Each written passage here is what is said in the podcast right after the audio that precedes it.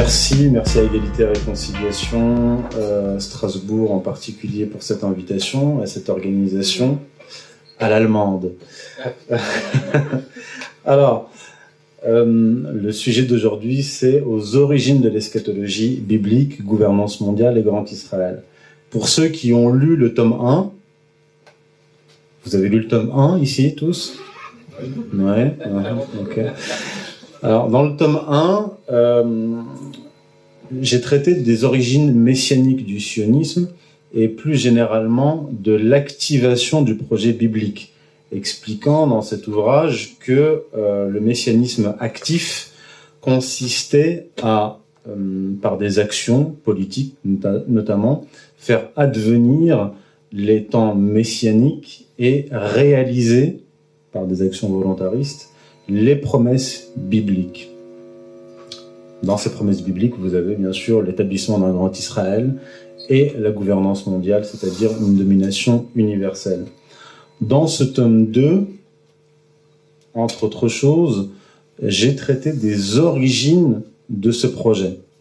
Le, cœur du livre, c'est euh, le paradoxe théologique du judaïsme, comment Yahvé usurpe la, la place de Dieu, mais aussi euh, je remonte aux origines de Yahvé, du processus par lequel il prend, il usurpe la, place de Dieu pour devenir le Dieu exclusif du, peuple juif, des Hébreux, mais aussi, là, ce qui va nous intéresser, c'est les origines de cette domination universelle, d'où elles viennent, quelles, ont été les influences des prêtres qui ont rédigé la Bible hébraïque pour euh, en arriver à euh, cette eschatologie biblique.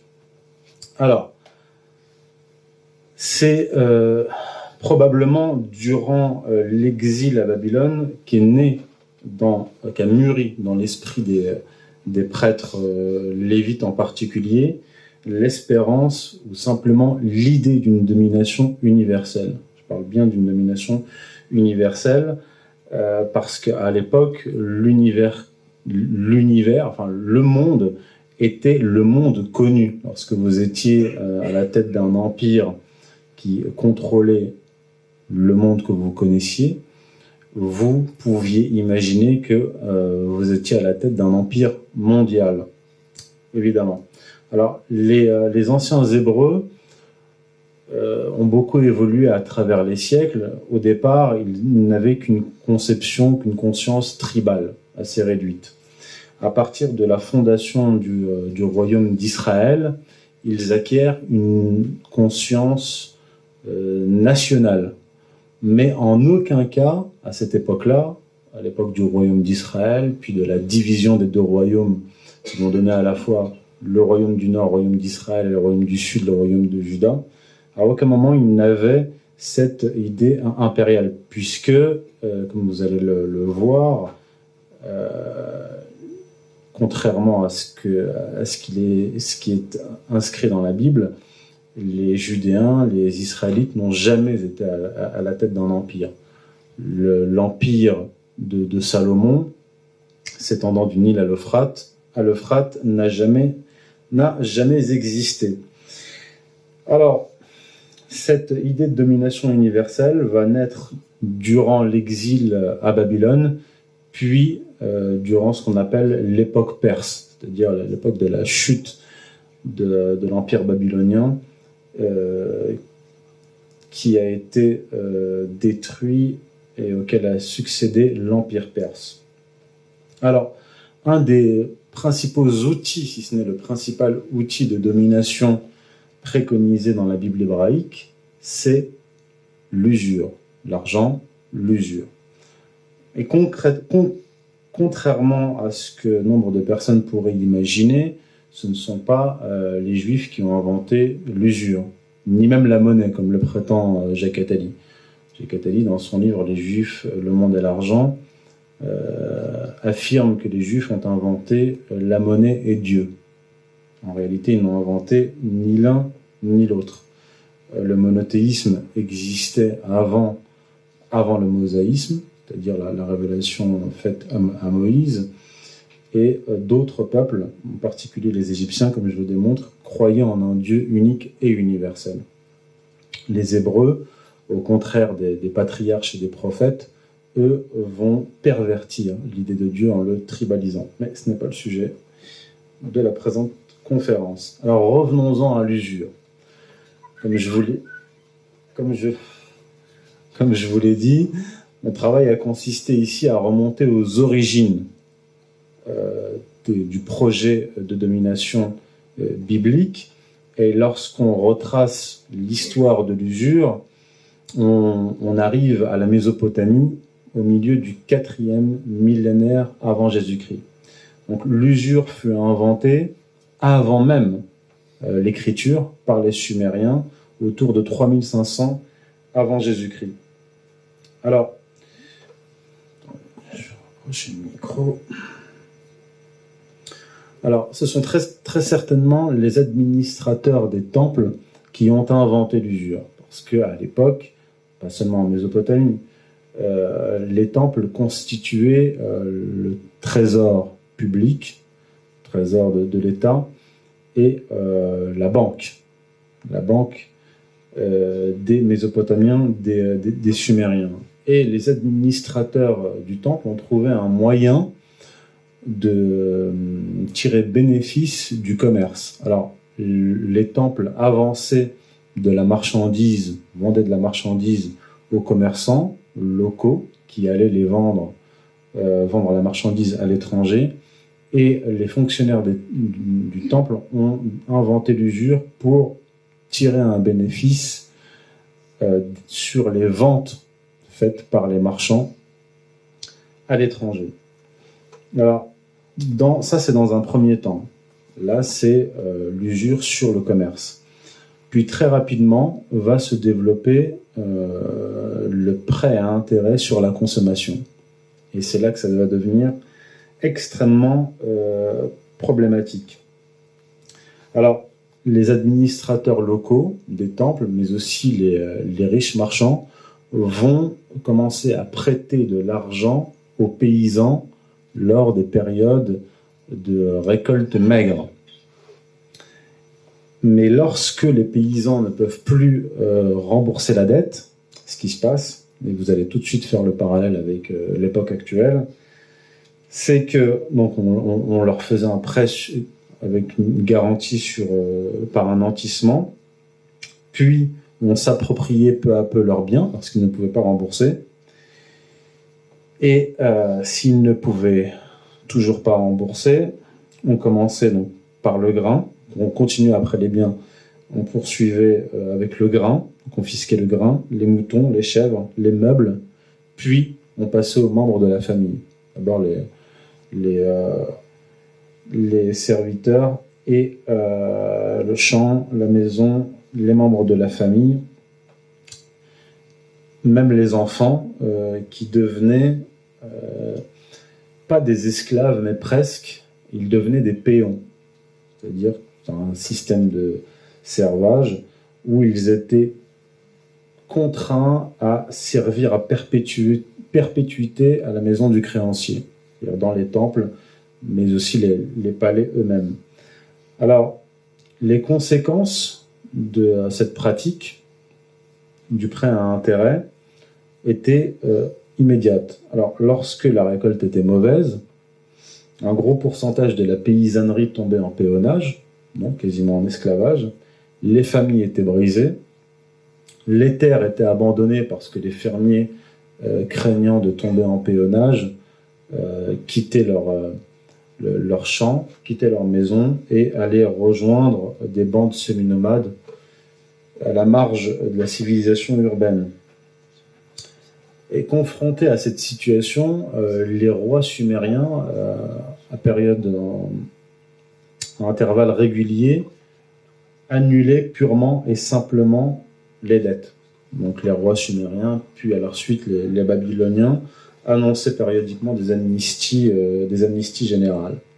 Alors cette pratique de, euh, de, l'usure et euh, ses conséquences vont, s'exporter et vont être adoptées notamment par le royaume d'Israël et le royaume de Juda. Alors, dans le royaume d'Israël comme à Juda, le système de prêt à intérêt inventé par les Sumériens s'applique. Les années de mauvaise récolte, comme à Sumer, les pauvres s'endettaient auprès de leurs voisins riches ou des usuriers fortunés des villes. À la suite de quoi ils perdaient leurs droits sur leurs champs, devenaient métayers sur les terres qui leur avaient appartenu, pour le compte des nouveaux propriétaires. Leurs enfants étaient enlevés pour servir auprès du, euh, dans le domaine du, créancier ou étaient vendus comme esclaves à l'étranger. Et on trouve des traces écrites de ces pratiques dans la Bible elle-même. Alors, dans 2 Rois 4.1, il est écrit La femme de l'un des jeunes prophètes vint se plaindre à Élisée. Élisée, c'était un, prophète du royaume d'Israël qui vivait au 9e siècle avant Jésus-Christ. Donc elle lui, dit, elle lui dit, Ton serviteur, mon époux, est mort. Tu sais que ton serviteur révéré Yahvé, or le créancier est venu prendre mes deux jeunes enfants pour en faire ses esclaves. Et cet enrichissement des, euh, des, classes dominantes du peuple juif aux dépens de leurs frères pauvres devint une source de confrontation et de haine entre le haut et le bas de la société judéenne. Et ceux qui représentaient le bas de la société judéenne, c'étaient les prophètes pauvres, proches du peuple, qui, euh, comme vous allez le voir, en voulaient euh, tout particulièrement aux, riches judéens qui exploitaient leurs frères. Alors, vous avez plusieurs, euh, écrits à ce propos. Dans le livre d'Amos, le prophète Amos, qui a vécu au royaume de Juda au 8e siècle avant, avant Jésus-Christ, il est écrit, donc Amos 8, 4, 5.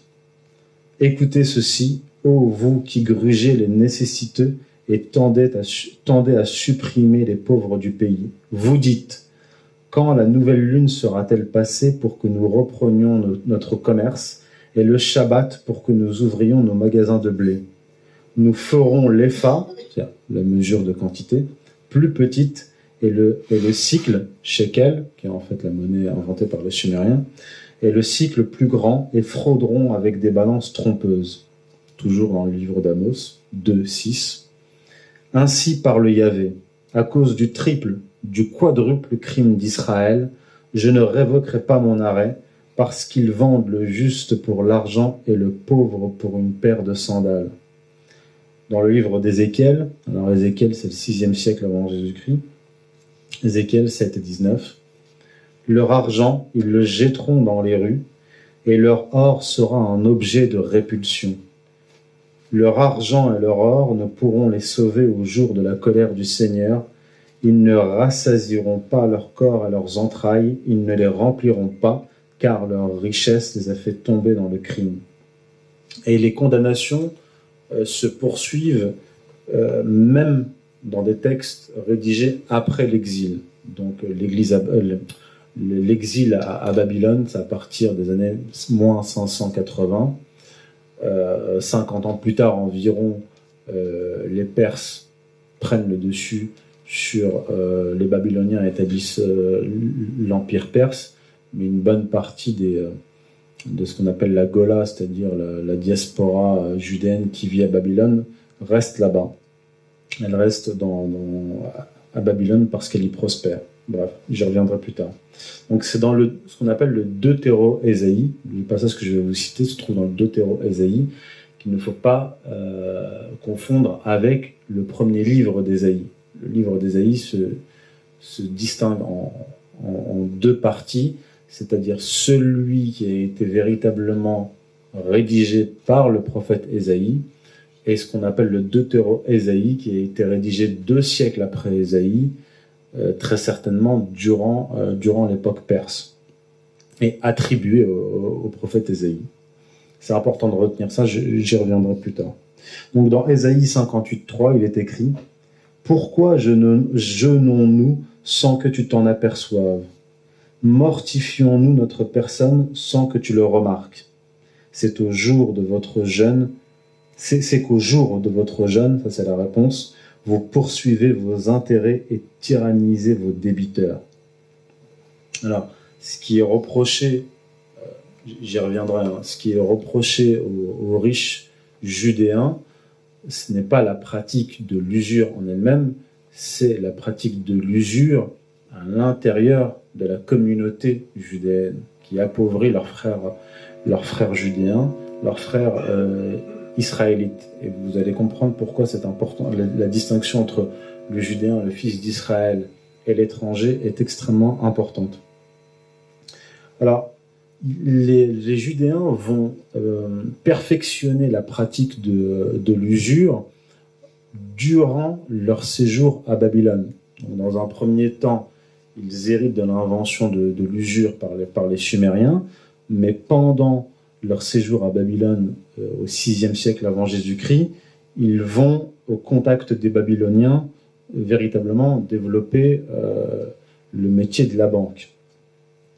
Alors, d'abord, une petite description de l'État euh, de l'État babylonien, ce que ce que j'appellerais l'État dans l'État babylonien. Alors, l'État babylonien tirait ses revenus de dîmes et offrandes euh, régulières qu'il reçoit des temples après évaluation forfaitaire des récoltes, des tribus des souverains vassaux et des taxes et impôts prélevés sur la population. Mais ces revenus de l'État babylonien sont modestes comparés à ceux des sanctuaires, surtout si l'on considère les, les dépenses de l'État, entretien de l'armée, grands travaux publics. Alors, un an après son, accession au trône en moins, 556, le roi Nabonide prend des mesures pour remédier à, cette situation qui est déséquilibrée. On a un État dans l'État plus puissant que l'État.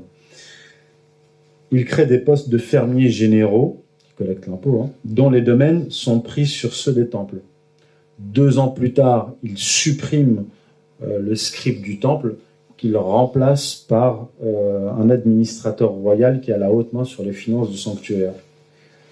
Ce renforcement du contrôle royal sur les temples est d'autant plus impopulaire que tout leur personnel, artisans compris, appartient aux grandes familles du pays. C'est eux l'État dans l'État. Ce sont ces notables appelés Marbani, qui, qui euh, signifie euh, fils bien-né qui constitue le deuxième élément caractéristique de la société babylonienne à l'époque.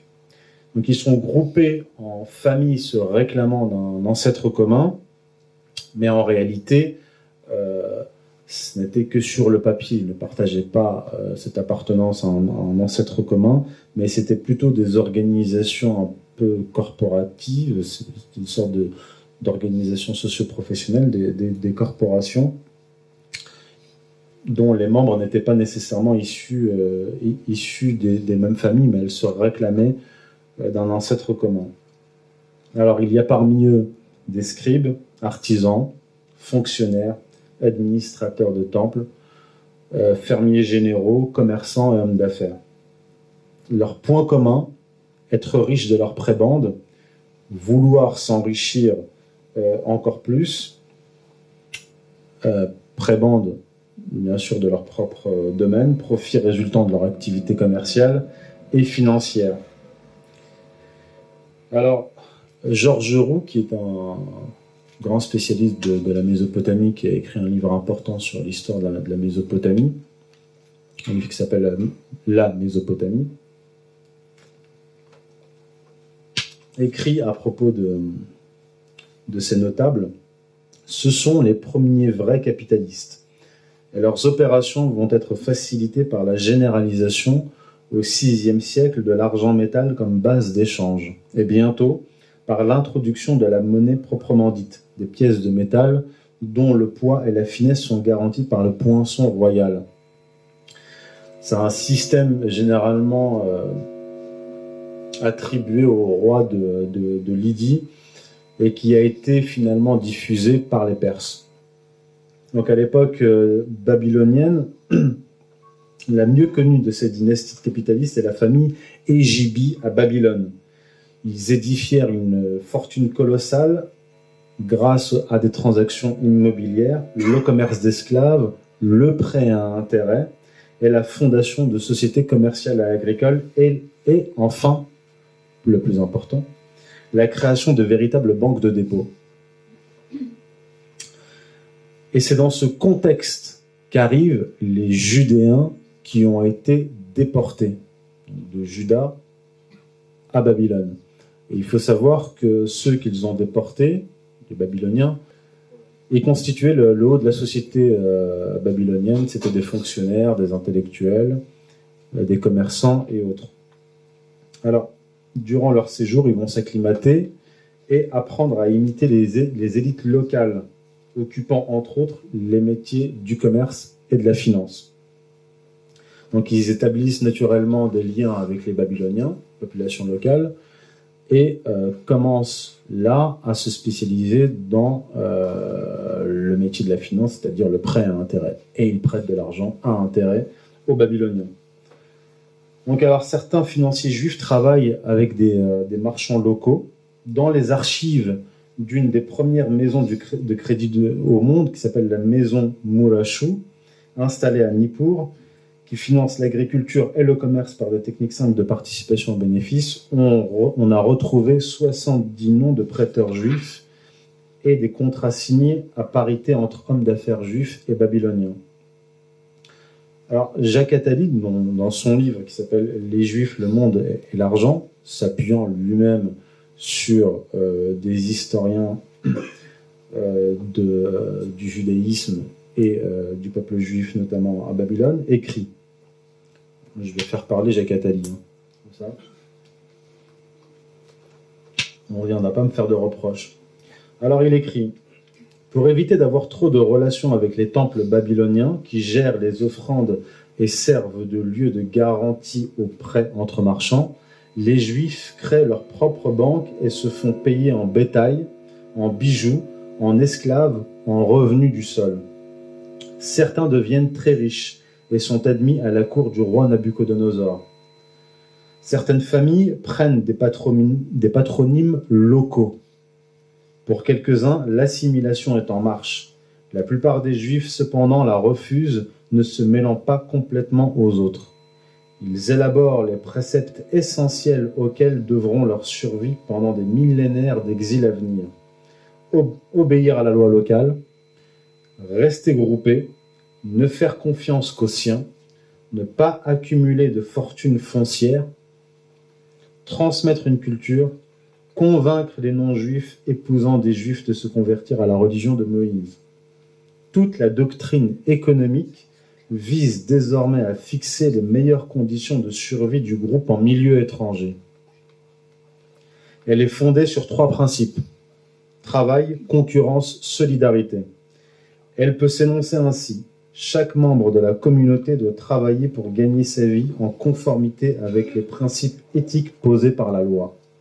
Si possible, dans un métier libre et solitaire, chacun doit accepter la compétition, ce qui lui permet d'avoir une chance de faire fortune, mais lui fait aussi courir le risque de l'échec et rend nécessaire la solidarité. Chacun, enfin, doit prendre garde à ne pas nuire au groupe aux yeux des tiers.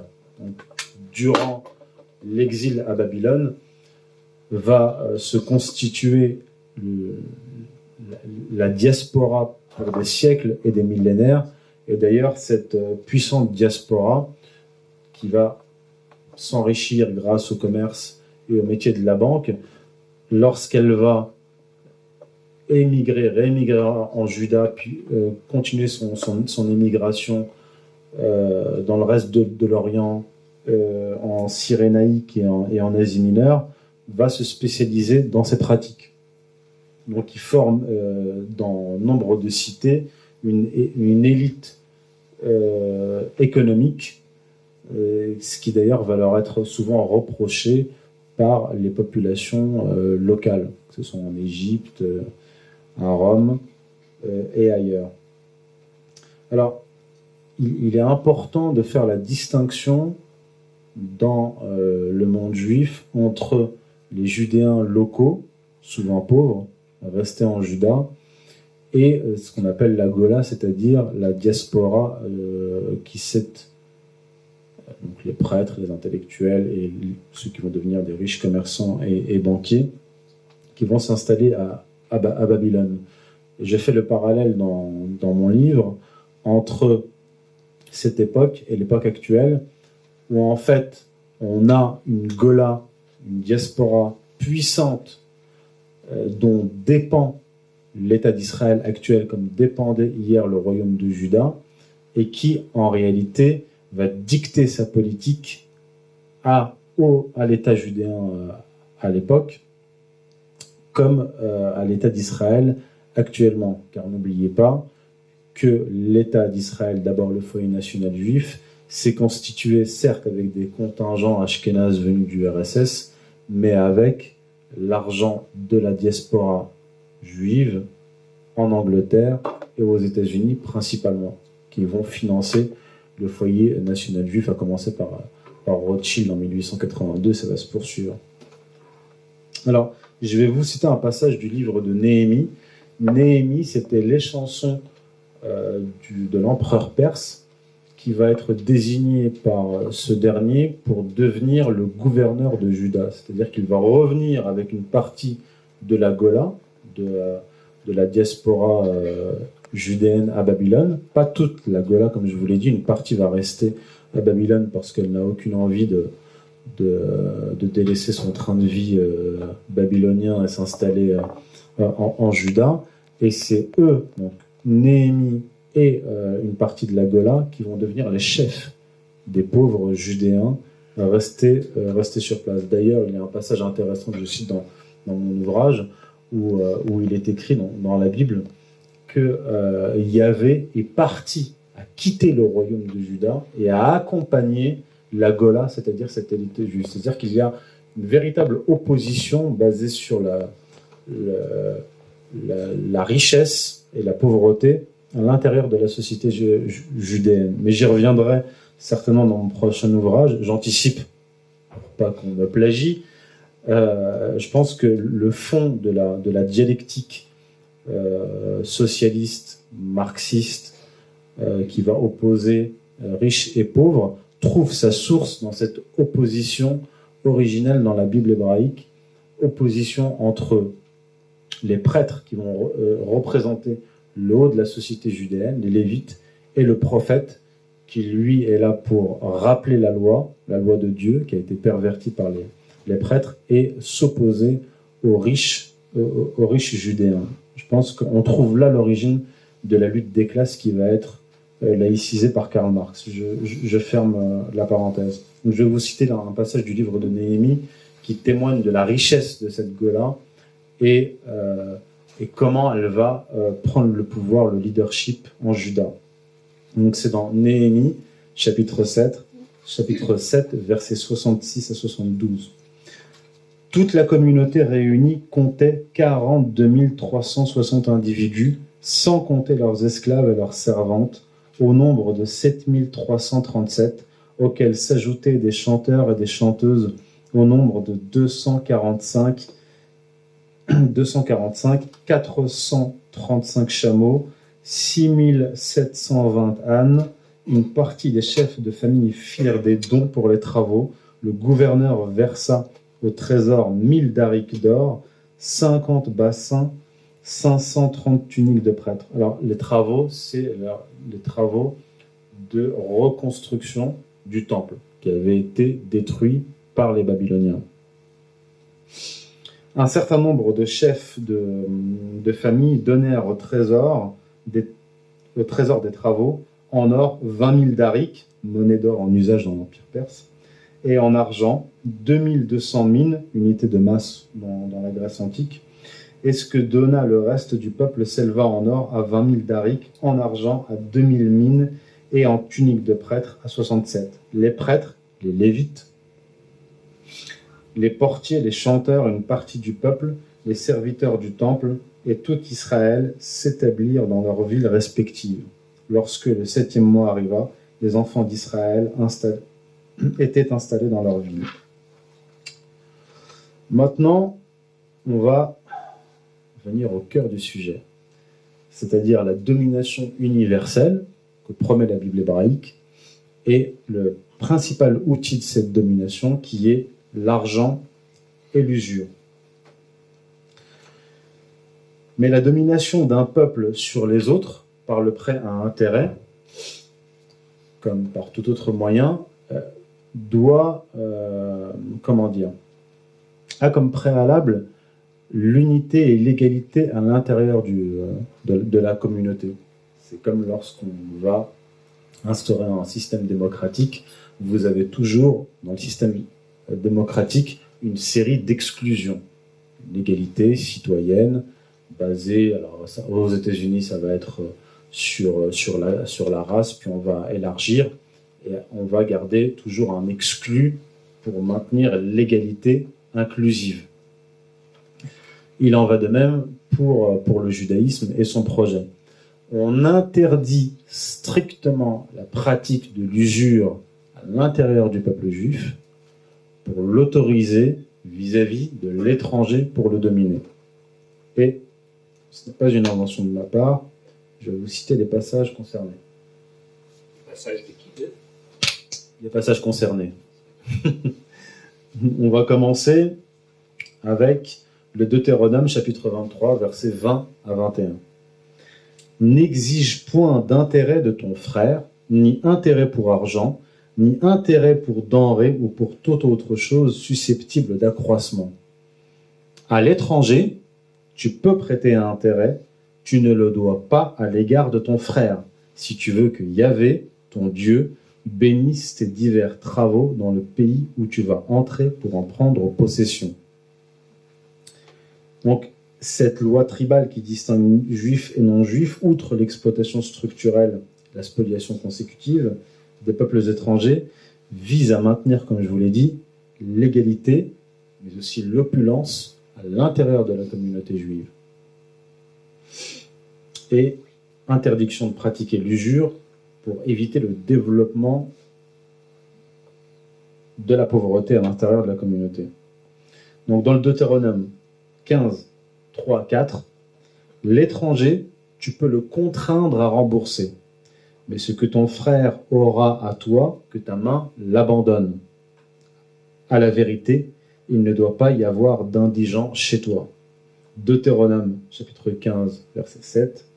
S'il y a chez toi un indigent d'entre tes frères, dans l'une de tes villes, au pays que Yahvé, ton Dieu, te destine, tu n'endurciras point ton cœur, ni te fermeras, ni ne fermeras ta main à ton frère nécessiteux Ensuite, Exode, livre de l'Exode, chapitre 22, verset 25.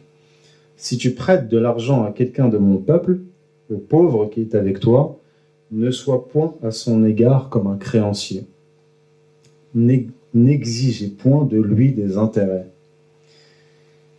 Donc il est donc, comme je vous l'ai dit, interdit de prêter un intérêt à son frère israélite, mais on encourage à prêter un intérêt à l'étranger.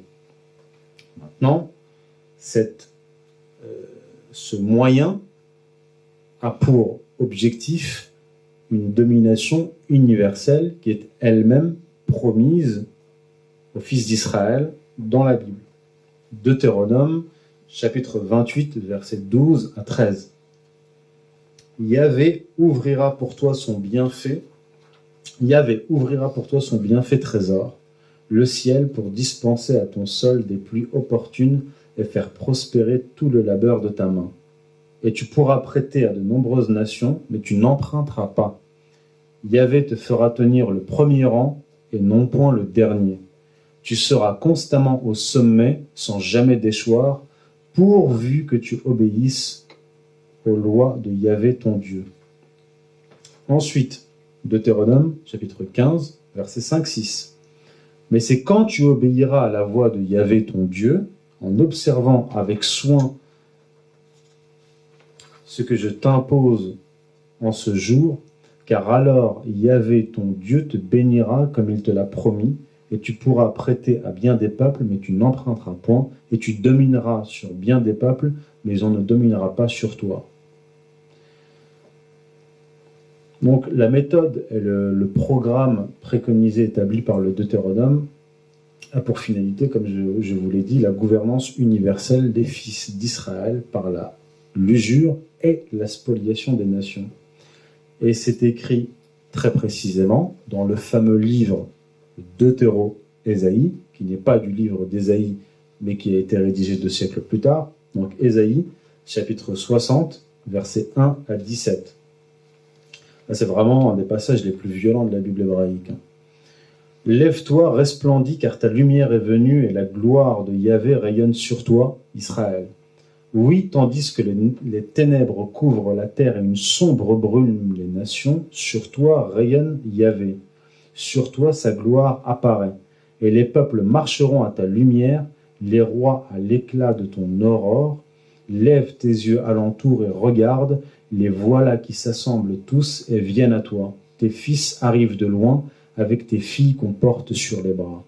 À cette vue, tu seras radieuse, ton cœur battra l'émotion et se dilatera, car les richesses de l'océan se dirigeront vers toi, et l'opulence des peuples te sera ramenée.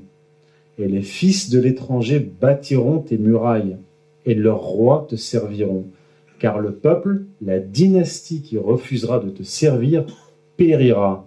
Ce peuple-là sera voué à la ruine et tu suceras le lait des peuples et tu boiras à la mamelle des souverains. Et pour finir, Ésaïe 61, 5, 6.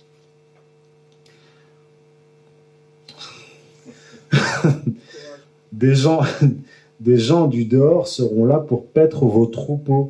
Des fils d'étrangers seront vos laboureurs et vos vignerons. Et vous, vous serez appelés prêtres de Yahvé, on vous nommera ministre de notre Dieu vous jouirez de la richesse des nations et vous tirerez gloire de leur splendeur. Alors, j'explique dans mon livre d'où vient ce projet et euh, pourquoi il y a cette, euh, cette obsession tribale, tribaliste dans la Bible hébraïque et ce projet eschatologique qui est euh, matérialiste. Je vais m'arrêter là-dessus quand même. comme vous le savez, euh, les promesses qui sont faites dans le christianisme et l'islam, ce sont euh, les promesses soit de l'enfer dans l'autre monde, soit du paradis dans un, dans un autre monde. C'est-à-dire un au-delà euh, transcendant le monde matériel, l'univers matériel. Dans le judaïsme, cette conception, dans la Bible hébraïque, cette conception n'existe pas. Si vous lisez la Torah, vous vous rendez compte que le jardin d'Éden, contrairement au christianisme et à l'islam, est sur terre. Il est quelque part en Mésopotamie. En Mésopotamie, c'est pas un hasard.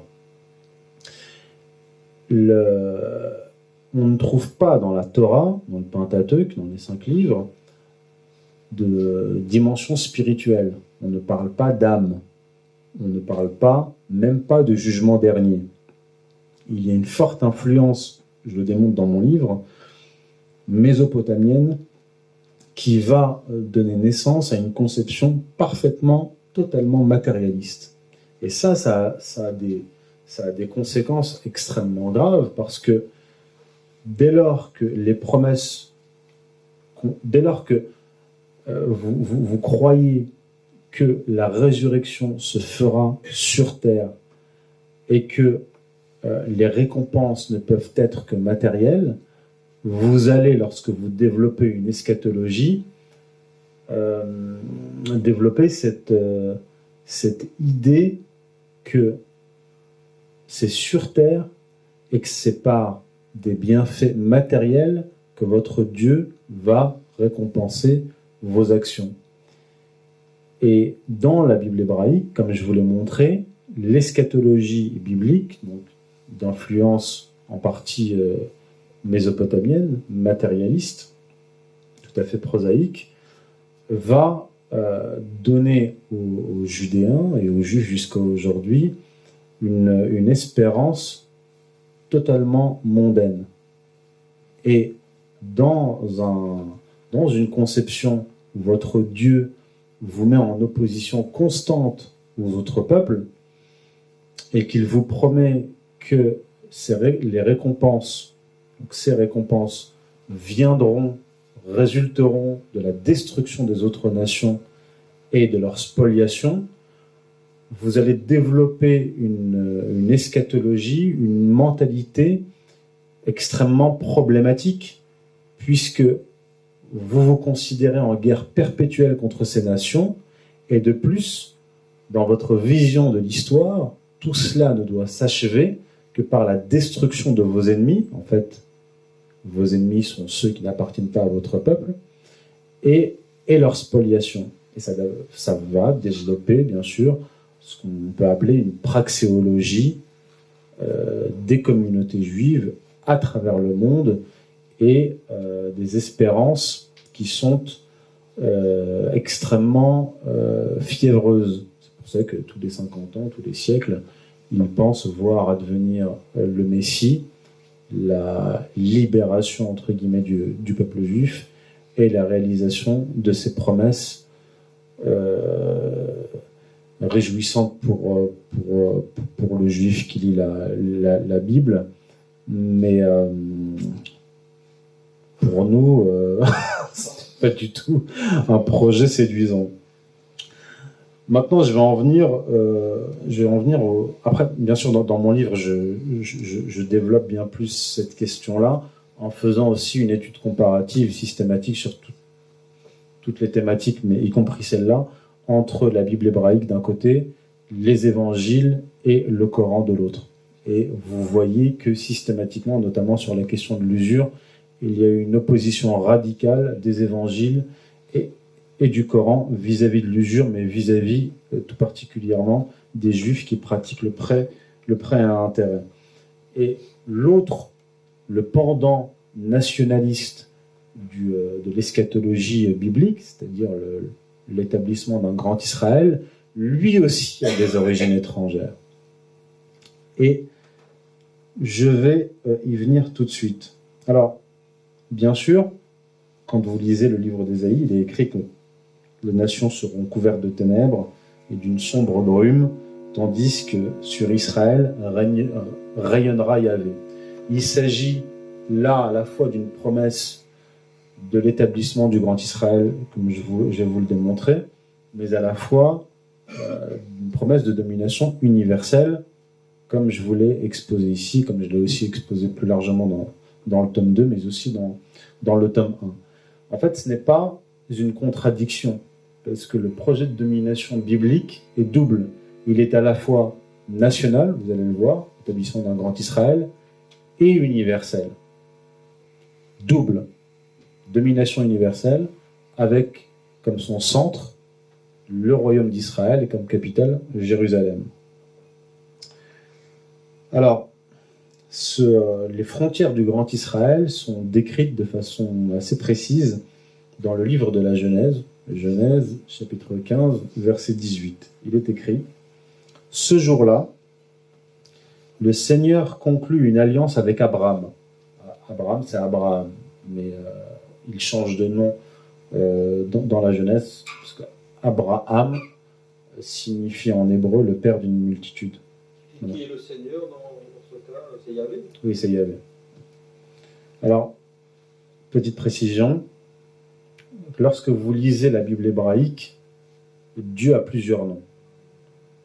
Les deux principaux noms, c'est Elohim, qui veut dire Dieu au singulier ou au pluriel. Le im en hébreu, c'est le pluriel. Ça peut être un pluriel de nombre ou un pluriel de majesté. Et les biblistes et les rabbins traduisent par Dieu, c'est-à-dire un pluriel de majesté. Et il y a une autre dénomination qui est l'autre nom, le nom propre, qui est Yahvé.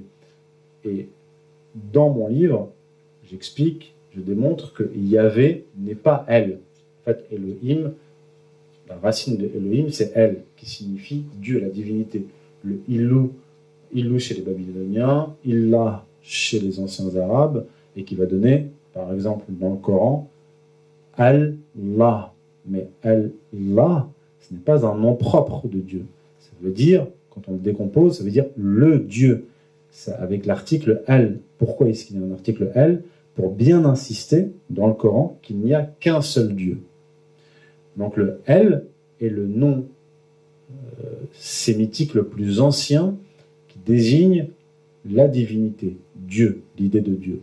Mais Yahvé, comme je le montre dans, mon ouvrage, c'est un nom propre qui désigne une divinité particulière Et je montre que cette divinité particulière a été rencontrée par un groupe d'Hébreux qui l'a imposée au peuple d'Israël. Parce que Israël est un nom théophore avec une composante divine, Israël en arabe, Israël, qui signifie que Dieu soit maître. Si le peuple d'Israël adorait à cette époque, parce qu'on a les pièces, on a les preuves archéologiques, s'il adorait à cette époque Yahvé, il se serait appelé Israël. Or, il s'appelait Israël, il adorait le Dieu El, le Dieu des patriarches. Yahvé n'est pas le Dieu des patriarches, c'est un Dieu étranger, adopté puis imposé.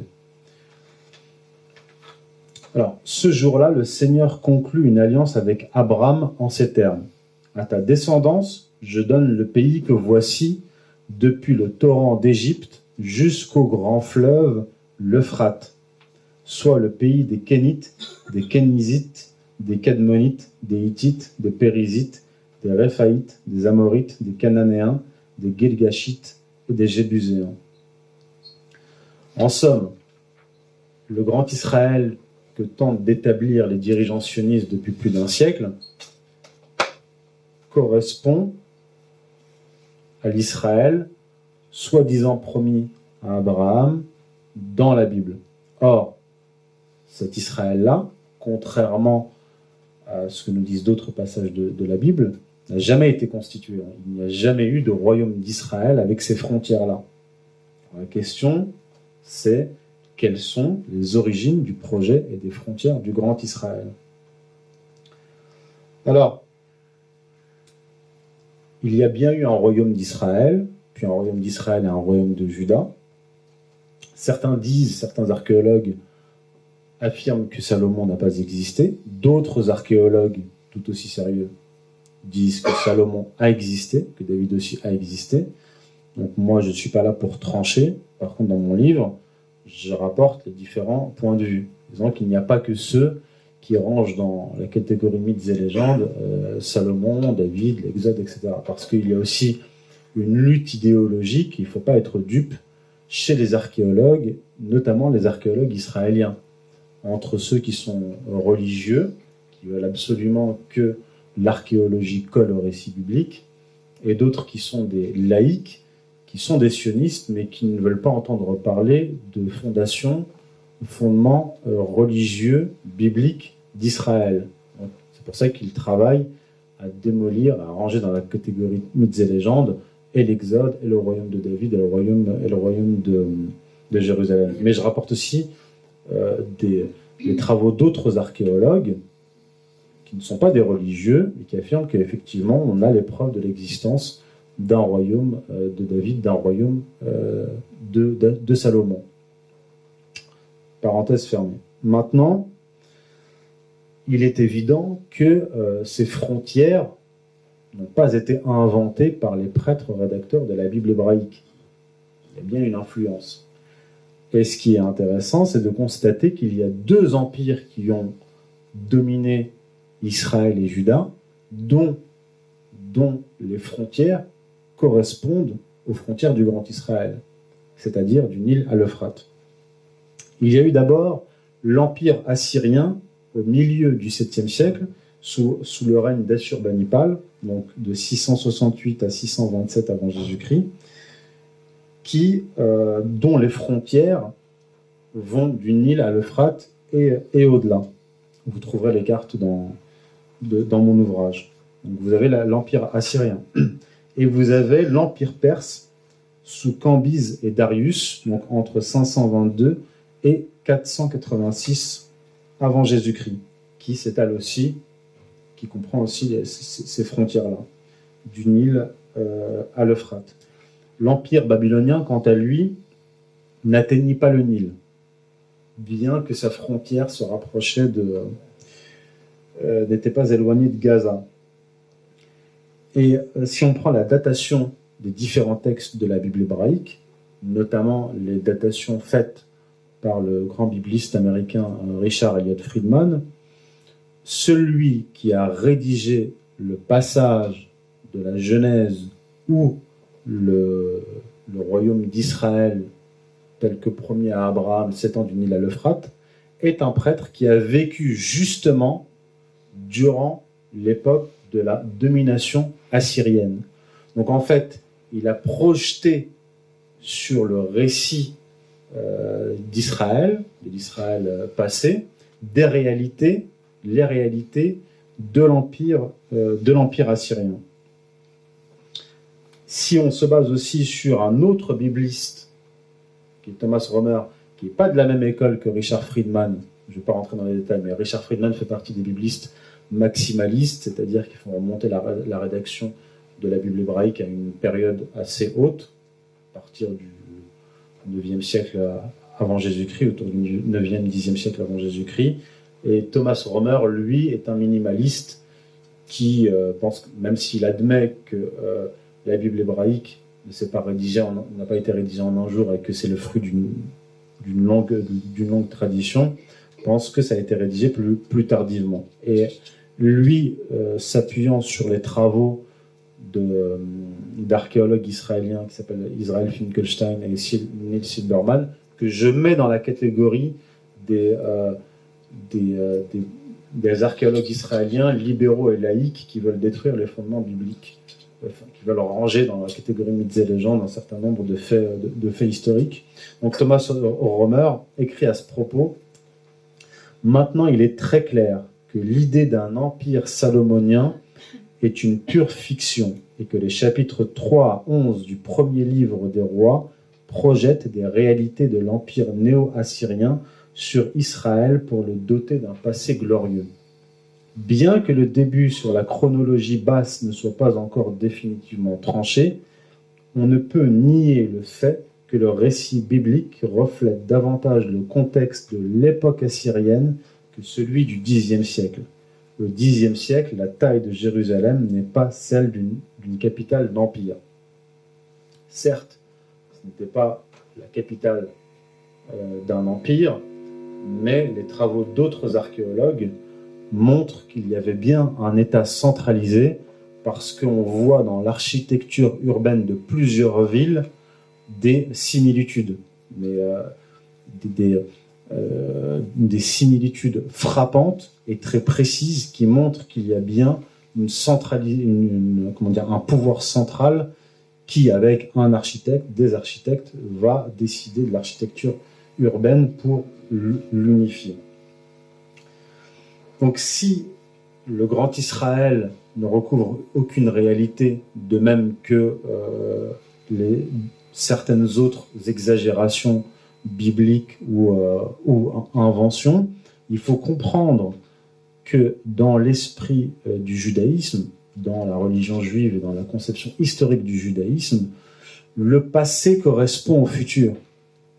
C'est-à-dire que dans l'idée du messianisme juif, il y a la permanence du rétablissement de l'Éden paradisiaque, notamment dans ses variantes euh, matérialiste, tout est matérialiste en fait, dans ses variantes laïcisées. Ce que je démontre aussi dans mon ouvrage, euh, La mystique de la laïcité, avec le socialisme et le, et le, républicanisme. Donc il ne faut pas, euh, même si vous n'êtes pas croyant, euh, vous imaginez que ces textes n'ont aucune prégnance sur l'histoire, la politique et la géopolitique et l'idéologie. Elles ont une, très forte prégnance euh, et, bien plus qu'on ne peut euh, l'imaginer. Et donc aujourd'hui, depuis des siècles et des millénaires, surtout euh, depuis la fin du Moyen Âge, on a une insistance des élites juives, qu'elles soient laïques ou religieuses, persistance, un entêtement à rétablir cet Éden paradisiaque et rétablir ce royaume et à faire advenir ces promesses de domination par l'argent et euh, l'usure. D'où, euh, l'espérance de la destruction de toutes les nations et l'établissement d'un grand Israël, c'est donc une gouvernance mondiale avec comme capitale Jérusalem. C'est pas moi qui le dis, c'est Jacques Attali donc qui le dit, qu'il a dit à plusieurs reprises, mais il l'a dit aussi à Public Sénat le 14 septembre 2010 ou en parlant de Jérusalem, il dit lors d'une euh, interview que euh, la capitale de la planète, Jérusalem sera la capitale de la planète, donc qui sera un jour unifiée autour d'un gouvernement mondial. On peut imaginer, rêver d'un- Jérusalem euh, devenant capitale de la planète euh, qui sera un jour unifié autour d'un gouvernement mondial. C'est un joli lieu pour un gouvernement mondial. Donc vous avez là euh, l'expression de ce double projet que je vous ai décrit, un projet de domination universelle, avec la destruction de toutes les nations, la spoliation des peuples, et une domination territoriale, celle de l'établissement d'un royaume d'Israël s'étendant du Nil à l'Euphrate. Je vous remercie.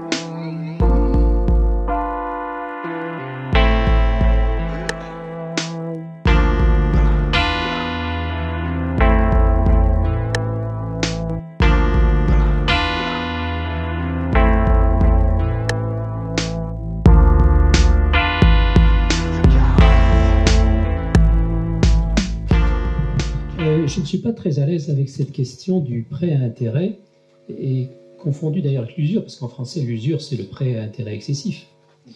Parce que l'Antiquité ignorait complètement l'inflation. La monnaie étant métallique, euh, elle ne se dévaluait pas, et même en Occident, on a connu ce phénomène, par exemple en France, entre le franc Napoléon en 1804, je crois, jusqu'à la guerre de 14, c'est-à-dire pendant plus d'un siècle, il n'y avait pratiquement pas d'inflation. Et aujourd'hui, nous, euh, modernes, nous sommes tellement habités par l'idée de l'inflation, c'est-à-dire de l'érosion monétaire, que ça ne nous paraît pas immoral que lorsqu'on vous prête de l'argent, on vous demande un intérêt qui va compenser, au moins compenser l'érosion monétaire, et puis qui, donne un petit profit à celui qui prête, parce que, enfin, euh, avec cet argent qu'on vous prête, faites de l'argent, donc il il me paraît pas immoral, disons, le, le prêt intérêt ne me paraît pas vraiment immoral quand l'intérêt reste raisonnable. Voilà. Merci. Alors, pour répondre à la question, euh, moi je me suis basé notamment sur les travaux de David Graber, anthropologue, sociologue et, économiste, qui a écrit un livre qui s'appelle 5000 ans, euh, euh, la dette 5 5000 ans d'histoire.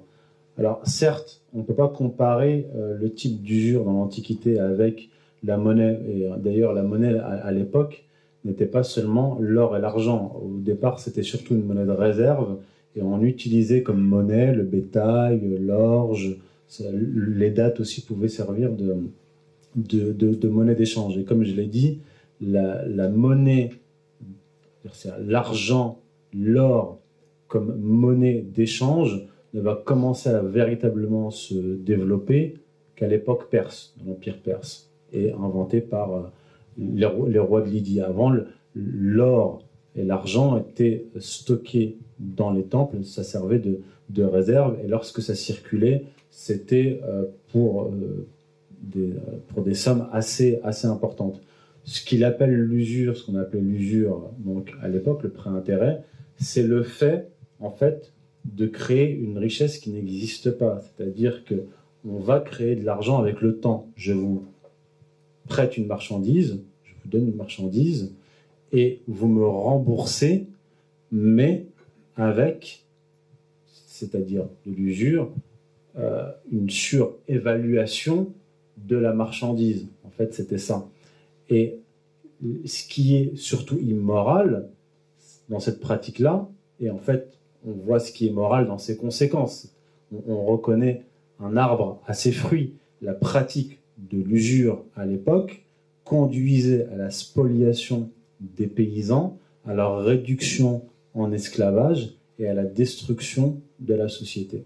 Et ce système-là, dans son principe, va être appliqué à l'époque moderne, notamment via les banques internationales, les institutions internationales, et qui utilisent la dette, c'est-à-dire le, prêt à intérêt qui va engendrer une dette euh, et qui va être utilisé pour rançonner les États, ce qu'on a fait d'ailleurs avec la Grèce ces dernières années, ce qu'on a fait avec un certain nombre de pays d'Afrique et euh, de pays d'Asie du Sud-Est, qui a conduit certains pays d'Asie du Sud-Est à simplement ne pas respecter euh, les ordres du FMI et à annuler, à annuler la dette. Ce qui a conduit d'ailleurs l'ancien président de la Malaisie, le docteur Mahathir, qui est revenu au pouvoir d'ailleurs, d'être traité d'antisémite. Bref, passons, à la question suivante. Oui, c'est juste une, une question qui rejoint celle qui vient d'être posée et la réponse de, de Youssef Indy. En fait, euh, je m'étais intéressé aussi à ces questions d'usure, etc. Mais si on rapproche un peu le, dans, la, euh, dans la tradition euh, musulmane, ce qui est, ce qui est condamné, c'est, le riba. Alors, je, hein, je pense que Youssef pourra peut-être. Pour moi, le riba, c'est la spéculation, en fait. C'est pas uniquement sur l'argent, ça peut être sur toute chose de, matériaux, etc. Et si on regarde cette acception-là, euh, le riba, la, spéculation, ça, c'est un mal euh, qu'on peut, qu'on peut vérifier sous toutes les coutures et toutes les formes, jusqu'à aujourd'hui. Et, ça peut éclairer ce, problème de la spéculation peut éclairer complètement euh, euh, ce concept qui est de dire qu'en fait c'est pas que sur l'argent, c'est pour toute forme. Et, traditionnellement dans la religion, parce qu'on on parle ici de religion et de sacré, dans toutes les traditions, notamment monothéistes, le, catholicisme condamne la, spéculation en fait. Mmh. Et, euh, et, et, par spéculation, euh, en prenant par exemple l'exemple dans, l'islam, Dieu, Dieu, son prophète et, les textes euh, de base fondamentaux définissent assez bien la chose en disant qu'en fait c'est la, spéculation qui est la source de tous les maux en fait. Dans l'islam, il y a une grande différence entre le commerce, le commerçant et la spéculation et, la, frontière est ténue. Effectivement, un commerçant pourrait faire un profit excessif. Donc on pourrait dire que c'est de la spéculation. Mais dans, les données euh, islamiques, euh, est vertueux le commerçant qui a une balance juste, c'est-à-dire qu'il fera attention à rester dans un profit euh, raisonnable, en fait. Alors, il, y a, plusieurs choses. déjà, en, islam, on précise, alors dans le Coran, mais aussi dans, les, dans hadiths, que si on ne plante pas, on ne peut pas récolter. C'est-à-dire qu'on ne peut pas créer de la richesse à partir de rien. C'est aussi ça, euh, c'est aussi cela qui, est condamné. Et la spéculation, c'est ce principe-là développé euh, à, des échelles, à des échelles incroyables. Donc, cela. Après, sur la question de, de riba euh, et, de la finance moderne, je pense que celui qui a fait le travail le plus intéressant et, euh, actuel, c'est le Sheikh Imran Hussein, qui a, beaucoup travaillé sur, là-dessus. Et ce que, nous dit la tradition islamique, c'est que n'est une monnaie que ce qui a une valeur intrinsèque. C'est cela. Et si euh, on prend le système monétaire actuel avec le quantitative easing, où on va en fait diluer la valeur de, la monnaie, on est dans la manipulation de la valeur. Et ça, ça c'est condamné parce qu'à partir du moment où on peut manipuler le cours d'une monnaie, la valeur d'une monnaie, l'on a pour conséquence la spoliation de peuples, euh, entiers. La spéculation aussi, alors je ne suis pas économiste, mais si on prend aussi la spéculation sur les denrées alimentaires, telle qu'elle a eu lieu euh, notamment dans la dernière décennie, c'est un, crime. On peut considérer cela comme un crime contre l'humanité parce que on a des euh, banquiers internationaux, internationaux qui ont spéculé sur des denrées alimentaires, sur la farine, etc., faisant exploser les prix et augmenter la famine. D'ailleurs, là, si on veut rejoindre faire joindre la, la, la finance et la géopolitique, on a remarqué que le printemps arabe a été déclenché à la suite de spéculations sur les denrées alimentaires. Je me souviens, en 2007, il y avait déjà eu des manifestations au Maroc, ça avait été suivi par, par la suite euh, en, en- en Égypte, et ce qui avait déclenché le printemps arabe, c'était ça. C'était la spéculation sur les denrées alimentaires conduisant à des manifestations, et à partir de là, il s'est passé ce, que, ce qui s'est passé avec les réseaux sociaux et, et autres. Oui, c'est ça, c'est ça. Ouais, ouais, c'est ça. On a parlé de l'usure, de la spéculation, mais après l'étape après, c'est de créer les conditions pour que la spéculation soit augmentée encore, par, la guerre, etc. C'est-à-dire que les spéculateurs ont aussi créé les conditions des conflits pour augmenter la, la spéculation. Oui, c'est-à-dire euh, déstabilisation d'une société par la spéculation, euh, financement de la guerre, et après la guerre, on peut encore prendre un billet, comme disait l'autre, avec, avec la reconstruction. Oui, c'est un cycle, c'est un cycle interminable, hein, effectivement.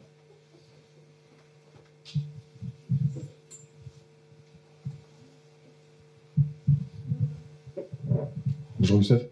Moi j'ai une petite question simple. Euh, la volonté de, de domination euh, juive découle donc d'une prophétie biblique. Euh, je crois comprendre, vous pouvez expliquer comment expliquer euh, le cas de juifs qui ne se disent pas croyants? Parce que moi parfois je parle des juifs, j'ai rien contre, et ça peut paraître difficile de placer ça. Je suis tout à fait conscient de dire que oui, c'est une prophétie biblique, mais ramener la religion en fait dans un discours en face euh, très euh, cartésien, ça peut paraître compliqué. Est-ce que vous pouvez me- m'expliquer ça un peu euh, avec plus de précision? Merci. Oui, alors, on ne peut pas dire que le judaïsme soit véritablement une religion à l'origine. Parce que la religion, vient du latin religare, la religion, c'est ce qui relie horizontalement et verticalement.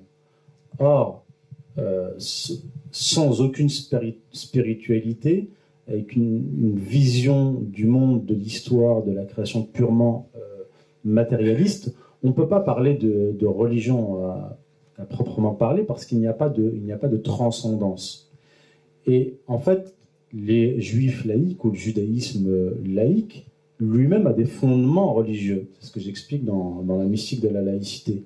En réalité, ce qui va, le fondement de- du judaïsme, c'est dans la Bible hébraïque, c'est l'appartenance raciale, l'appartenance à une tribu, l'appartenance à une race, le peuple hébreu, et le respect de lois édictées par Dieu, le véritable Dieu, ou d'autres lois qui viennent se substituer à elles, édictées par une divinité tribale qui est Yahvé. D'ailleurs, c'est ce que reproche le Coran aux Juifs lorsqu'il leur dit qu'il les maudit pour la rupture du pacte, mais aussi pour avoir appliqué l'usure alors que cela leur avait été interdit.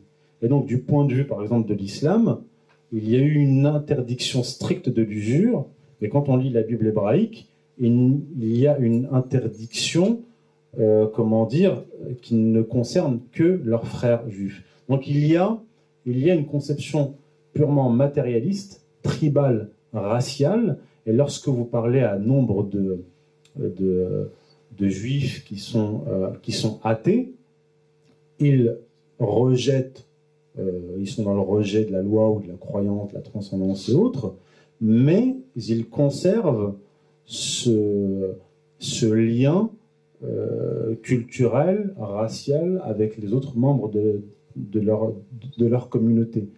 Moi, il m'est arrivé de discuter avec, je me souviens, il y a quelques années, je discutais avec un, un, un juif ashkénaze, il me dit, moi, je suis athée, il me dit, mais pour moi, euh, en gros, ma religion de substitution, c'est ce qui s'est passé, euh, c'est l'Holocauste. D'ailleurs, Holocauste, c'est un terme religieux. L'Holocauste, en fait, c'est un terme grec qui a été utilisé dans la traduction, traduction, trad- traduction de la Torah, qui signifie, en fait, c'était les holocaustes, les offrandes faites à la divinité, euh, les holocaustes expiatoires ou rémunératoires, pour expier les fautes, pour avoir un bienfait euh, en, retour. Et en réalité, si l'on on étudie ce que, j'ai fait, ce que je continue à faire, l'évolution du judaïsme, on voit que, j'en ai, parlé avec le socialisme par exemple, c'est qu'on garde de toute manière la structure du judaïsme dans sa vision de, de, l'histoire, euh, même avec le sionisme, on a en fait un projet, ce que j'ai démontré dans le tome 1, un projet religieux qui va prendre un habillage laïque, comme la stratégie du choc des civilisations. En, en réalité, toutes ces idéologies, toutes ces idéologies-là d'origine religieuse sont passées par un sas de laïcisation, mais la structure reste absolument la même. C'est pour ça que lorsque vous, allez parler avec un juif religi- certains juifs religieux, et pas d'amalgame, donc certains juifs religieux et certains juifs laïcs, vous allez retrouver les mêmes réflexes, la même mentalité, la même vision de l'histoire. D'ailleurs, le paradis terrestre était une attente, par exemple, de Karl Marx et de, de nombre d'autres juifs socialistes, jusqu'à Georg Lukács avec la révolution bolchevique. D'ailleurs, il voyait la révolution française, la révolution bolchevique et les autres euh, révolutions euh, catastrophiques comme la réalisation des promesses du messianisme juif, puisque dans le messianisme juif, l'Éden paradisiaque, les temps messianiques sont précédés par de grands, de grands cataclysmes, de grandes révolutions euh, politiques et sociales. J'ai répondu à votre question? J'ai un- une question par rapport au. je- j'a- J'arrive pas à comprendre l'exclusivité, la particularité des juifs. Si je comprends bien, pour, réussir, donc il faut, trois éléments. Il faut un fanatisme de base, on est les meilleurs, ça, ça s'invente dans n'importe quelle civilisation. Il faut une solidarité clanique, raciale, nationale, qu'importe. On a un groupe sur lequel on peut s'appuyer euh, de solidarité et on a les autres qu'on peut euh, arnaquer comme on veut. Et on a des techniques euh, finan- financières ou économiques. Mais n'importe quel, groupe humain peut comprendre ce- ce- ce- ces trois éléments-là et les appliquer. Par exemple, euh, en Chine, Deng Xiaoping était à Paris, il a compris comment ça fonctionnait, il est arrivé, il a pris l'empire euh, qui était complètement détruit par Mao. Ils ont appliqué des, techniques économiques. Aujourd'hui, au niveau économique, ils sont, très bons. Il a formé le, Parti communiste un peu comme une franc-maçonnerie euh, à l'échelle de, leur pays. Il, a réussi à transformer le pays qui était complètement euh, ruiné par Mao en quelque chose qui peut-être aujourd'hui la première, euh, le premier pays du monde. Alors pourquoi, pourquoi c'est toujours depuis 3000 ans toujours les Juifs qui sont à part? Les Templiers, quand ils sont allés à Jérusalem, ils ont compris les techniques économiques, ils sont devenus arrogants, ils sont devenus puissants. On l'a papoté, a dit là ça suffit, on, on, les dit. Mais pourquoi ça fait 3000 ans que c'est toujours les Juifs qui sont à part et pas, pas les Indiens, pas les Chinois, pas les Aztèques, pas les... Voilà. Pourquoi les Juifs? Alors, je vais essayer de, répondre à votre question sans, sans, sans, dérapage. Ça s'explique. euh, ça ça s'explique historiquement. Je- J'explique dans, dans mon livre que, euh, paradoxalement, le projet de, domination universelle euh, dans la Bible hébraïque va être rédigé à une période où justement les Israélites, les Judéens, n'ont plus d'État. À l'époque du royaume d'Israël et du royaume de Juda, les Israélites, les Hébreux, n'avaient pas de conception impérialiste. Ils vont adopter cette conception matérialiste, enfin cette con- conception impérialiste, surtout durant leur exil à Babylone. C'est-à-dire qu'ils vont s'en imprégner mais ils vont être confrontés à la réalité de l'époque, c'est-à-dire une diaspora impuissante, sans État, sans royaume, sans empire, au milieu d'empires successifs, les Babyloniens, les Perses, les Grecs, puis les Romains. Et ils ont un projet de domination impériale qui leur vient euh, d'influence étrangère, mais ils ont des conditions objectives, une situation qui ne leur permet pas d'accéder à ce projet. Et ils vont développer ce que j'appelle dans, un des chapitres de, mon livre la violence par tiers interposée.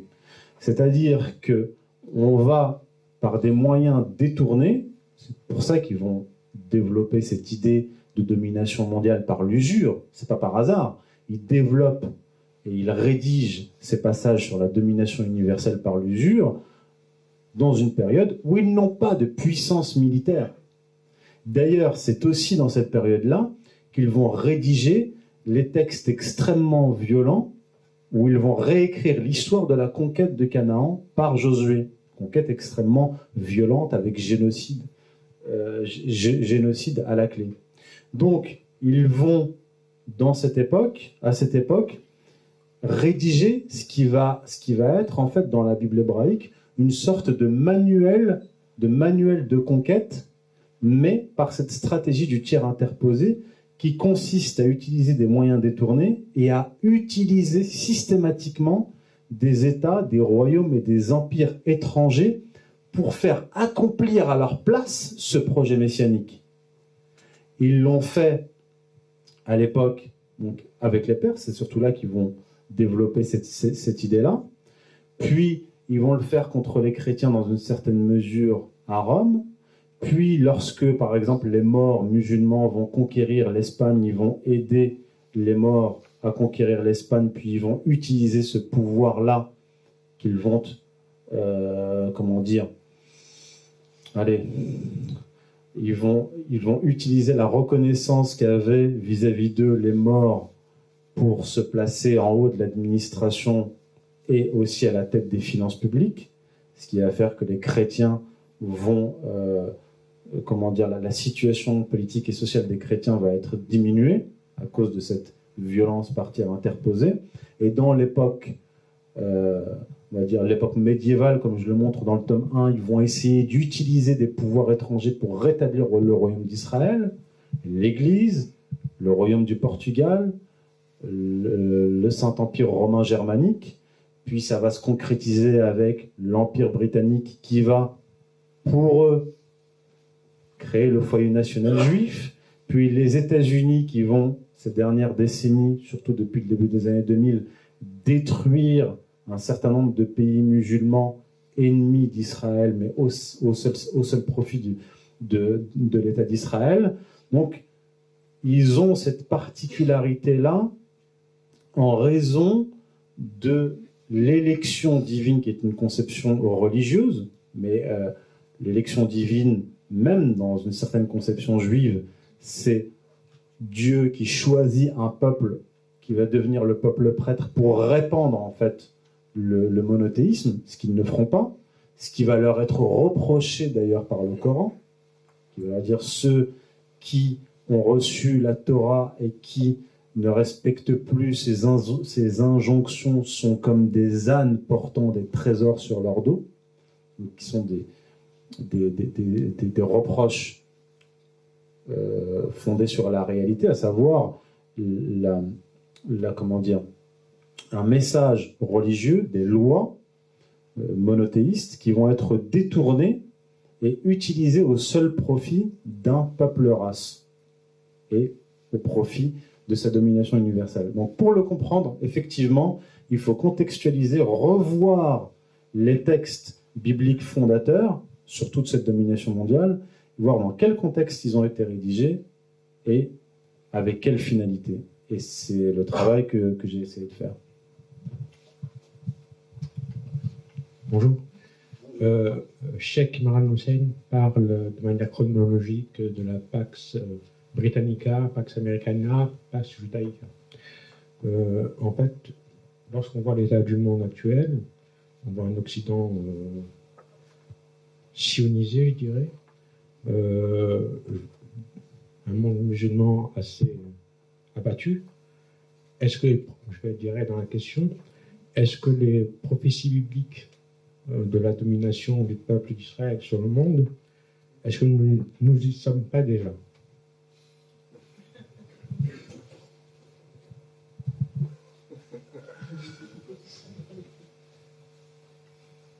Alors, d'un certain point de vue, non, de votre point de vue, du point de vue d'un goy, lorsqu'il lit les textes bibliques et qu'il voit la situation politique, géopolitique, la position de certains euh, juifs, notamment en France, comme Jacques Attali, qui conseille les présidents depuis le début des années 80, lorsqu'on voit la puissance du lobby pro-israélien aux États-Unis, lorsque l'on voit comment les sionistes ont dirigé la politique de l'Empire britannique, notamment dans la création du foyer national juif, lorsque l'on voit euh, un certain nombre d'États arabes euh, dits musulmans dans la main d'Israël, lorsque l'on voit tout cela, effectivement, on peut se dire, là, on a là la réalité. Lorsqu'on voit la banque Goldman Sachs, qui est une banque judéo-américaine, un certain nombre d'autres banques d'affaires internationales, la façon dont elles spolient les peuples, ce qu'ils ont fait d'ailleurs avec la Grèce,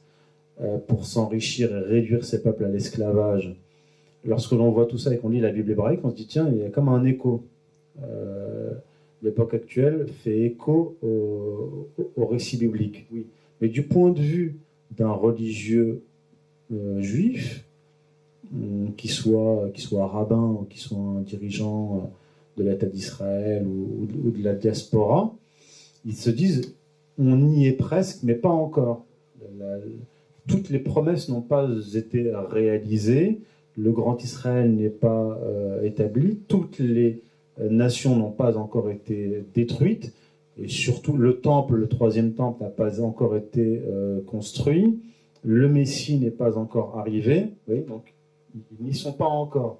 Mais euh, on voit ces dernières années une poussée de fièvre euh, messianique qui, témoigne de, de comment dire de certaines insatisfactions, mais aussi euh, d'un sentiment, du sentiment que ça y est, on y est presque. Oui, si on écoute les, dirigeants, même israéliens, Netanyahou, un certain nombre de rabbins, oui, ils pensent qu'ils y sont presque, mais pas encore. La domination n'est pas encore complète, pas totale. Il y a encore des verrous à faire sauter, notamment sur le plan géopolitique. Professeur, j'aimerais avoir votre avis sur euh, la politique de deux personnes, Donald Trump et Vladimir Poutine. voilà, merci. Vous pouvez préciser la question? Euh, Est-ce qu'ils vont être vraiment pour euh, favoriser l'établissement d'un grand État d'Israël, d'après vous, ou est-ce qu'ils ont tendance plutôt à essayer de le freiner, cet établissement? Alors, j'ai écrit de, longs articles sur le sujet, je vous y renvoie. Vous pouvez les trouver sur mon, site internet d'ailleurs, youssefimdi.fr, où j'ai centralisé euh, les vidéos mais aussi les, les articles. J'ai écrit euh, plusieurs articles sur la politique de Trump. Euh, concernant cette question, j'ai écrit un article qui s'appelle Décryptage de la politique états-unienne, qui est sorti en décembre dernier, est toujours d'actualité. Et concernant la politique russe, j'ai écrit plusieurs articles.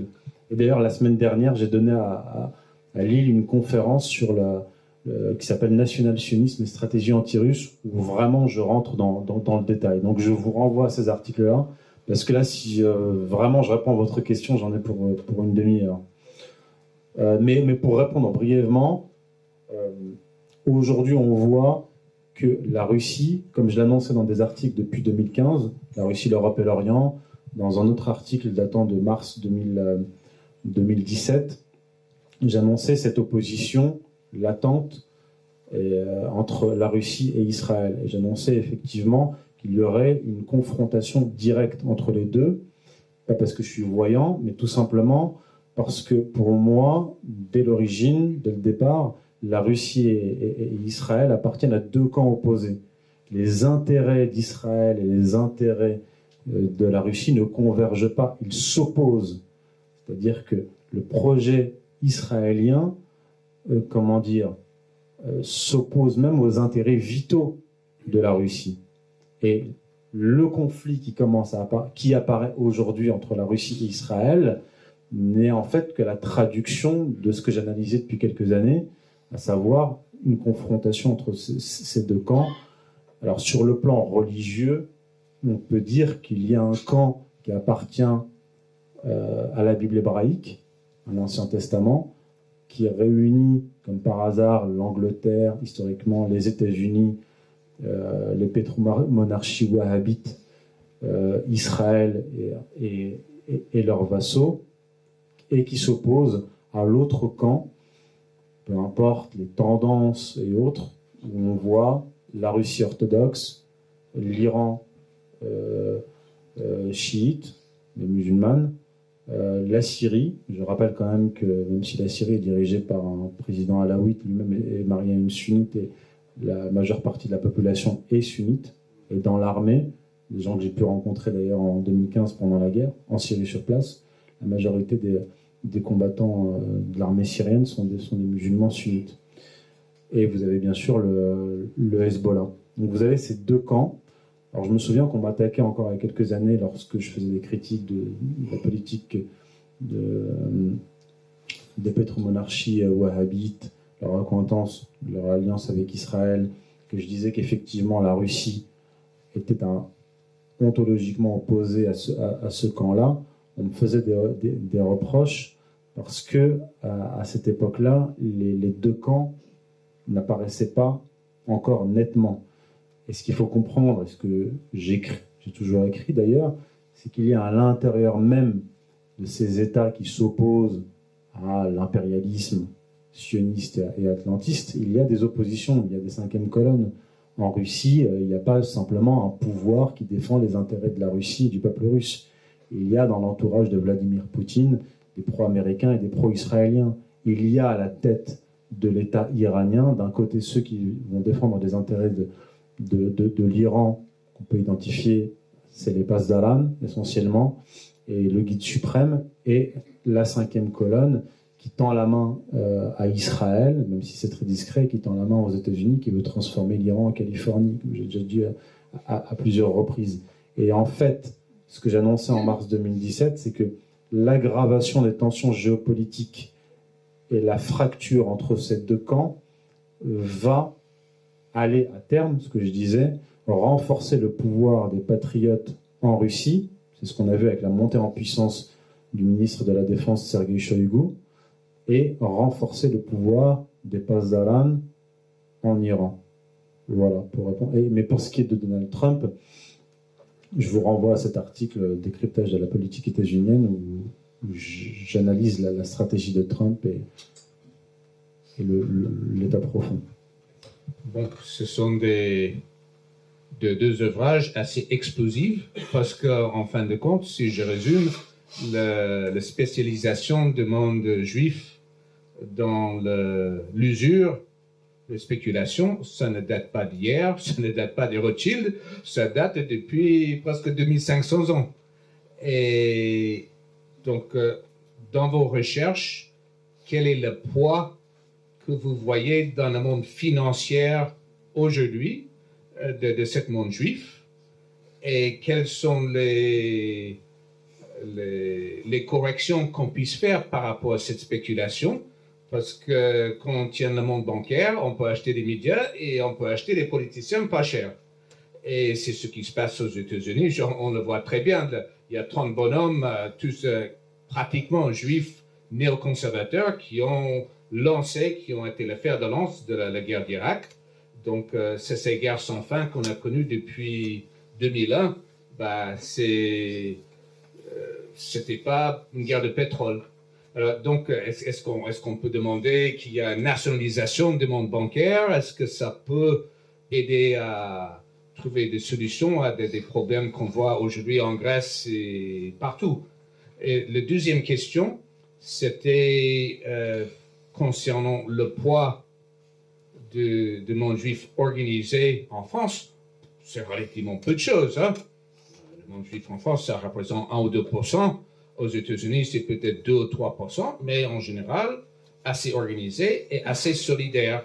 Et cette stratégie de division entre le monde chrétien et le monde musulman, en France comme aux États-Unis, j'ai l'impression que ça fonctionne assez bien. Euh, Est-ce que qu'est-ce que vous voyez comme euh, contre-stratégie pour euh, qu'il n'y a pas cette division, ce, monde qui se détruit et que cette petite minuscule minorité puisse ramasser des miettes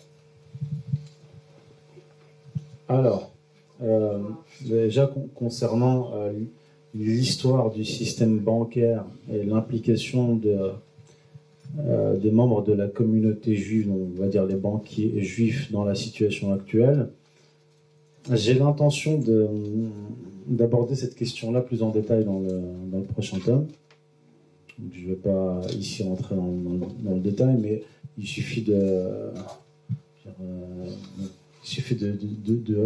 voir je ne vais pas parler de liste, on va éviter les listes, mais il suffit de voir les noms des dirigeants des grandes banques internationales. Je parlais de Goldman Sachs, mais il n'y a pas que Goldman Sachs. Il y avait d'ailleurs Lehman Brothers qui avait fait euh, faillite. Il y, il y avait euh, historiquement Cohen Lab, il y avait là, il y a la banque Lazare, euh, bien sûr il y a la banque Rothschild. La, liste est longue.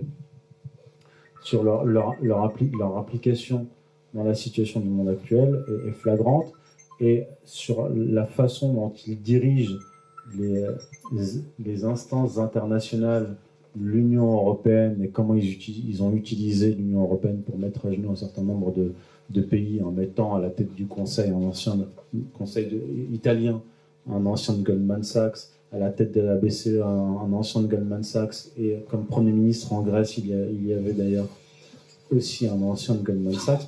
C'est évident, il n'y a pas besoin de faire euh, d'études approfondies pour le, constater. Maintenant, sur, sur la solution, la solution, bah, c'est toujours la même depuis l'Antiquité, c'est-à-dire prendre le pouvoir et annuler la dette. À l'échelle nationale, il n'y a rien d'autre à faire. Et euh, ce qu'ont proposé un certain nombre d'économistes, lorsqu'il y a eu la, crise de 2008, il aurait fallu en profiter si véritablement il y avait des, euh, des, des hommes politiques qui défendaient les intérêts de leur peuple à la tête des nations, notamment en Europe, ils auraient nationalisé ces banques au lieu de les renflouer, effectivement. Donc là, ça témoigne du contrôle du du contrôle de la politique euh, occidentale, pas seulement occidentale, du système bancaire. Donc la solution, effectivement, c'est euh, la prise de pouvoir et l'annulation de la dette. Parce qu'il me semble que le premier poste de dépense des impôts, donc que payent les Français, c'est le, paiement de la dette, des intérêts de la dette, des intérêts de la dette. Maintenant, quant à, la stratégie à adopter, vous imaginez bien que si j'avais une stratégie, euh, je ne l'exposerais pas ici publiquement. Voilà. Une, dernière petite question, euh, Monsieur question un peu plus légère. On constate que vos écrits et vos recherches euh, historiques, donc très sourcées, sérieuses et intéressantes, ne sont pas relayées par, de nombreuses sources, on va dire. Euh, alors, est-ce que c'est vous qui euh, choisissez votre euh, mode de communication, ou est-ce que par exemple vous avez euh, rapproché des associations, par exemple des associations musulmanes ou, ou arabes ou maghrébines? Voilà, quel est, qu'est-ce qu'il en est? Si oui, quels ont été leurs retours? Alors, euh, moi, quand je suis arrivé au départ avec mon, premier livre, bien sûr, lorsque vous avez un éditeur, votre éditeur envoie en service de presse euh, vos ouvrages, donc tout le monde l'a reçu. Ah oui, tiens, je tiens préciser ici que par exemple, Ouma.com, Ouma, euh, Ouma, qui serait une, euh, comment dire, un site de la un, média de la communauté euh, musulmane a bien reçu mon livre, mais ils ne m'ont euh, jamais invité. Alors, tout le monde a reçu mon, livre, les chaînes de télévision et autres, France 24 et autres, euh, mais euh, c'est pas moi qui, qui, qui choisis bien sûr d'être boycotté, c'est eux qui ont choisi de me, me boycotter pour une raison simple, parce que mes travaux, notamment mon, premier livre, euh, touchaient euh, une question essentielle, à savoir les origines religieuses, bibliques, juives, du sionisme. Or, les organisations musulmanes, en particulier en, en France, sont sur la ligne de euh, la gauche, d'extrême gauche antisioniste. C'est-à-dire, le sionisme est un projet colonialiste européen et que l'État d'Israël, aujourd'hui, comme le disait Chomsky, est le porte-avions des Américains alors qu'en réalité, c'est les États-Unis qui est le porte-avions euh, d'Israël. Et c'est le lobby sioniste qui a poussé l'Empire britannique à créer le, le foyer national juif. Alors c'est essentiellement pour cette question-là, pour cette raison-là, euh, qu'ils m'ont boycotté. Quand je suis arrivé au départ, bon, j'ai sorti mon livre, qui est-ce qui m'a donné la parole, tendu le micro? Il y avait Mediapresse Info avec les frères Buffet, que je remercie au passage. Donc, Mediapresse Info qui est lié à Civitas, donc des catholiques traditionnalistes, euh, franchement musulmans.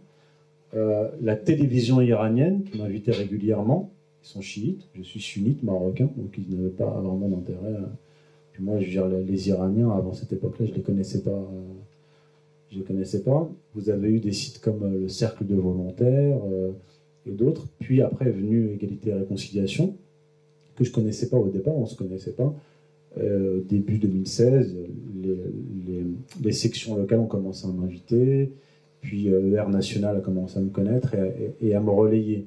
Donc c'est essentiellement eux qui ont diffusé mes travaux. Puis bon, à l'étranger, l'année dernière, non, cette année, cette année, euh, Yuri Rochka, euh, qui est un homme politique et militant euh, moldave, a traduit mon livre La, mystique de la laïcité, pour la, en, roumain, pour la Moldavie, l'Harmonie. Il y a un éditeur tunisien, K Édition, qui a édité mon livre en Tunisie, qui est en vente en Algérie aussi et au Maroc. J'ai un certain nombre d'articles traduits en anglais, etc.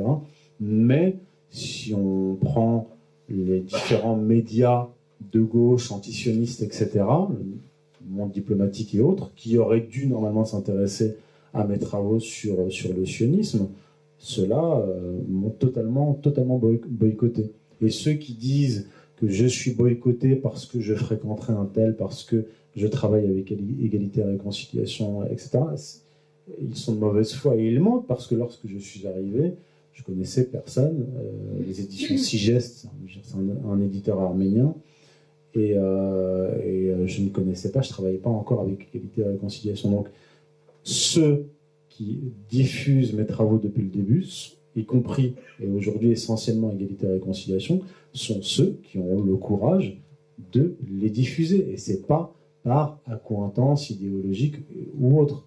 Mon travail est un travail de recherche historique. Et d'ailleurs, euh, je me suis mis à peu près tout le monde sur le dos. Je me suis attaqué au wahhabisme, aux frères musulmans, au réformisme islamique. Donc je ne peux pas dire que j'appartienne à des réseaux comme l'UOIF, etc. Au contraire, ils me détestent. Euh, j'ai traité de la question sioniste, donc bien évidemment, j'ai les sionistes sur le dos. Euh, Je me suis attaqué à la question de la République, donc forcément euh, les socialistes et les républicains et autres. Je veux dire égalité et réconciliation qui me relayent. Je rappelle que Alain Soral est marxiste et que euh, si, si il y avait une ligne sectaire à égalité et réconciliation, il ne diffuserait que des travaux exclusivement marxistes.